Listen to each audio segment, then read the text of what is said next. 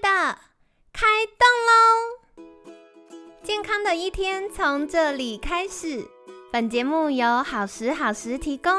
开始之前，别忘了订阅、分享以及追踪好时好时粉砖和 IG。若想帮助心爱的人变健康，也欢迎一起加入健康管理师证照班的行列。有想听的主题或推荐的来宾，也欢迎来信许愿哟。让凯西陪你一起吃早餐，聊健康。嗨，欢迎来到凯西陪你吃早餐，我是你的健康管理师凯西。今天呢，很开心邀请到凯西的好朋友彭美涵，职能治疗师 Megan，早安。凯西早安，大家早安。好的，昨天聊了好多关于这个乳癌治疗后可能会有的状况。那我就想到啊，大家平常都是嗯这个妇科或者是这个荷尔蒙失衡的状况，所以除了乳癌之外，妇科癌症治疗后可能会有什么状况或需要留意的地方呢？嗯，好的，呃，因为像妇科的癌症哈，我们大家都知道会是在骨盆腔，也就是大约是在子宫的高度去做处理哈。对，因为像妇科的癌症呢，具体来说，它可能就包含了像卵巢癌或是子宫内膜癌、子宫颈癌等等哈。好，那当我们的癌友呢，他经过这个切除的手术过后，那首先我们就可以去联想到说，哎，在骨盆腔可能会发生什么样子的问题？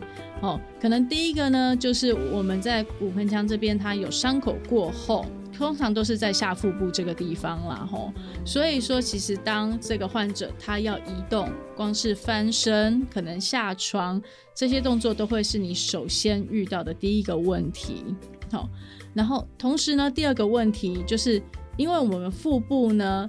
底下会有很多腹腔的器官，哦，所以说，比方说像是在消化道啊，哦，或者是说像光是我们只要是咳嗽，也就可能会去动到这个开刀的患处。对对对对，所以说像有一些身体器官的功能可能会后续受到影响，吼，例如说像是呃肠胃可能会容易胀气，好，然后在排便排尿的过程当中，你可能没有足够的力道。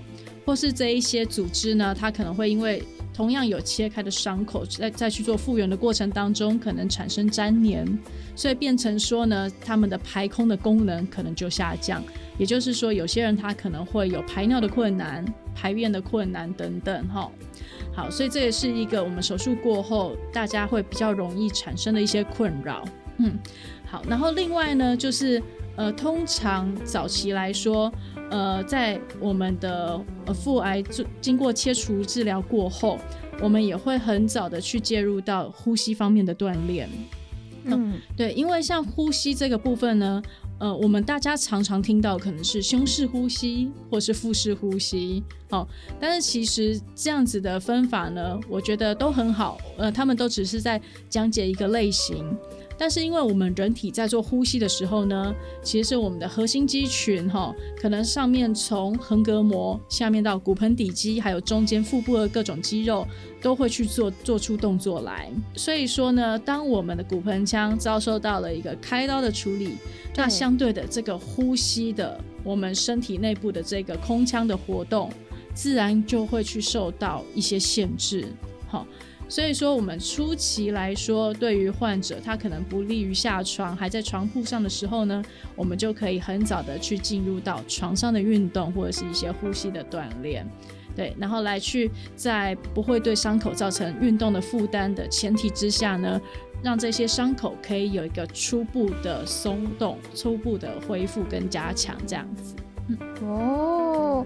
哇，所以这个职能治疗师要兼顾的事情很多。其实应该是说，像复健科，好，复健它其实是跨专业团队的介入。对对，所以有时候呢，你遇到的可能不一定是职能治疗师，可能大部分也会是物理治疗师。对对对，这就是为什么后来大家一直不知道，哎，职能治疗师跟物理治疗师做的事情感觉很像的原因。对，只是我自己算是一个比较奇怪的职能治疗师。很棒很棒。棒，我们需要很多不同专业来协助我们。对对对，好的，所以呢也很感谢 Megan 刚跟我们说明了一下，的确是因为。嗯，我觉得大家可能没有妇科癌症治疗的经验，那可能有些听众朋友们是生过宝宝的。嗯，那如果是生过宝宝，大家就可以想象一下，这个可能开刀完，我们伤口就很痛嘛，所以它这个缝合完，我们要先让伤口恢复。那对于要下床，或者是要对于上洗手间啊等等，都是一些困扰。那这时候，如果有职能治疗师或物理治疗师协助我们，针对目的性的给我们一些呃复健的动作，那就算是走路哦，这个凯西也常在跟监管师分享的，就是如果今天走路，那你就是自己走嘛，就走了。但如果今天把这个改善健管的目的，或者是治疗的目的放进来的话呢，那这样子就可以呃比较好的去做走路的规划。那这样子走路这个行为，它就算是一个治疗行为或监管的这个活动，这样子。对啊，对啊，因为像是我自己在复健科工作的场合，哈，不一定是癌友，对，呃，比方说一般我们在诊所里面常遇到的，像是五十肩的患者啦、中风的患者啦，或者是长辈等等的，哈。呃，通常我们在遇到一个新认识的患者的时候，我们都会先去询问他过去的一些疾病史嘛，或者健康史哈。对比方说，哎，你你是因为什么问题来做复健呢？对你当初是怎么受伤的呢？对，然后哎，你有没有尝试过做一些什么方式，试图让他改善哈？等等，对，这些都是我会常问的问题。还有一个是我常问的，就是你自己原本有没有一些运动习惯？好，尤其是对，就是在说，哎，你在做完治疗之前，对你都是怎么样去运用自己的身体呢？嗯，对。然后这个时候呢，很多人就会说，有啊，我都有运动啊，我每天都有走路啊，一个小时什么的。然后，但是偏偏讲这种话的，通常可能是什么五十肩的患者，对对，或者是哎，可能乳癌的患者也蛮多的，对，蛮多人就会讲到走路这件事情。对，但是走路并不是运动的唯一项目、唯一选择。嗯嗯，对对对，因为只因为其实，在比方说以乳癌跟腹癌来做一个比较来说好了，嗯，因为像乳癌的患者呢，走路这件事情对他来说，可能是初期因为手臂不方便运动，所以不得不做的一个选择哈。但是呢，后期我们还是会希望说呢。这个乳癌患者还是能够把运动去做到一个上半身、哦全身的进行这样子，其实这样子才能够去实际上锻炼到他手臂的能力。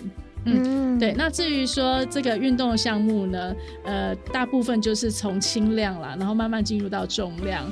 好像这样循序渐进的去进行，比方说像是像乳癌患者，我们可能就会初期先建议他说，哦，我们可以去做一些单纯抬手啊、悬空等等的运动，或是做一些比方说像是以躯体的动作为中心的一些，比方说瑜伽啦、皮拉提斯的动作等等。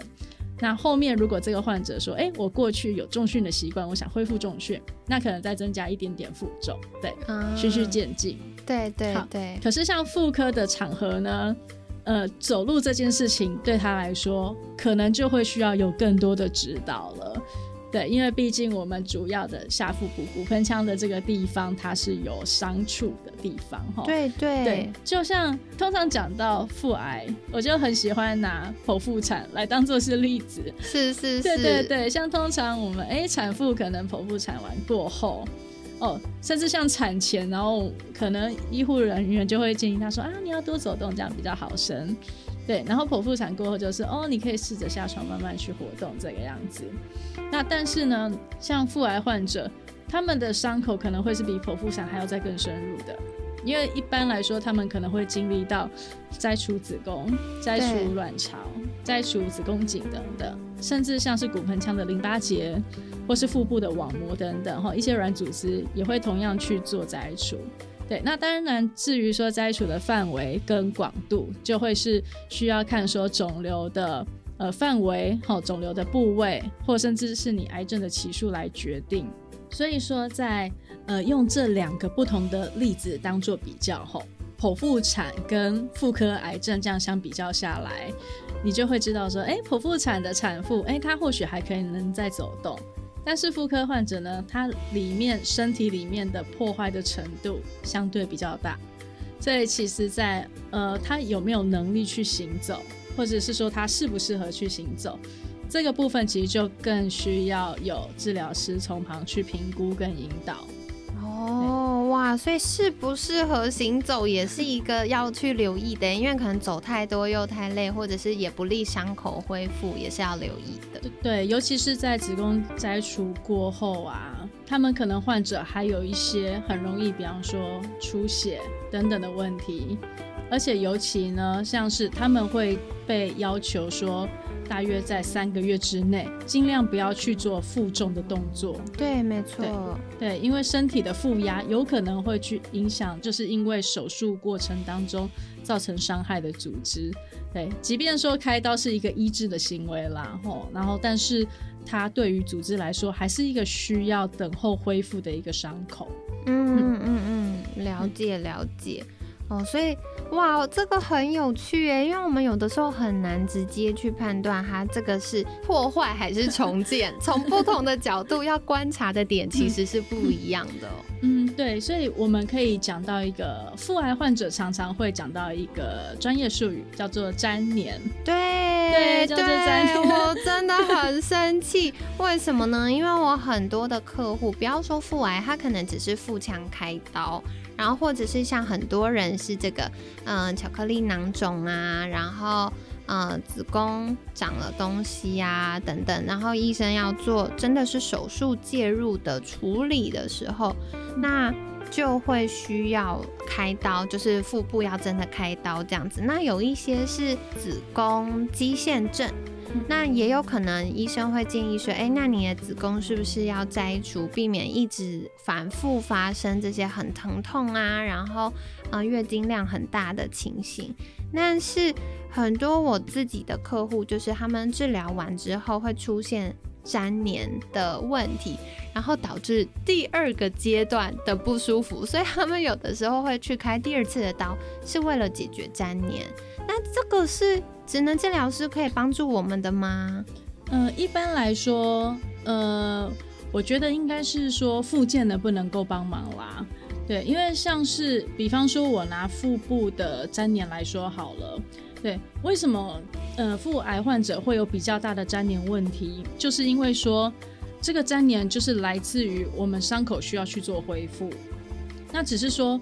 呃，比起剖剖腹产的伤口，哈，剖腹产的伤口因为它比较规则、比较单纯，而且它可能就是呃，就是一层一层很有逻辑的去做开刀跟缝合嘛。但是妇科的癌症的伤口来说呢，因为它的手术的范围是比较大的，然后尤其我们摘除了很多，呃，除了子宫以外，还有淋巴或是腹膜等等的一些不同的组织。任何的伤害呢，它都会在恢复过程当中，会会希望有这个粘连的效果出现，然后来去让这些伤口去封闭起来。那只是说，因为我们的腹癌这件事情，它可能很难让一个手术变得很有规律。所以说，呃，当腹癌患者后续在恢复的时候呢，可能会觉得说，哎，伤口的疤痕这个部分它可能很紧绷，对对，然后他可能会发现说自己肠胃的蠕动变差等等。对，那这其其实就是因为粘连的问题，会去影响到周边腹腔哦，不只是像子宫原本的这个部位，也有可能会去涉及到这些下腹部的一些器官哈，这些都很正常哈。那刚刚凯西有提到说，哎，是不是需要治疗师来去介入哈？呃，当然就是呃，医护人员、复健团队，然后去改善粘连的这个问题是很必要的。对，那但是呢？呃，我这边可以提到一个很特殊的一个治疗手法，哈，对，就是一个内脏筋膜松动手法。哦，其实，呃，其实这个腹部的粘连问题呢，如果说有一个治疗师，他有像这样子的，呃，内脏筋膜的松动的手法的能力来来说，他其实就能够去做处理。那只是说，像手法的治疗呢，大部分都是物理治疗师会去比，会比职能治疗师还要擅长的。嗯，对。那所以说。呃，他们就可以用手去很一针见血的去处理到这些粘连的问题。那当然就是后续可以去搭配一些呃活动、运动、锻炼等等。嗯，那其实像少部分的职能治疗师对这些手法很有兴趣的话，那他可能也会去学做这一方面的学习。但是呃，就如同我们礼拜一提到的哈，其实职能治疗师他的治疗哲学比较多是在于说生活层面的恢复，对角色的完整这个样子。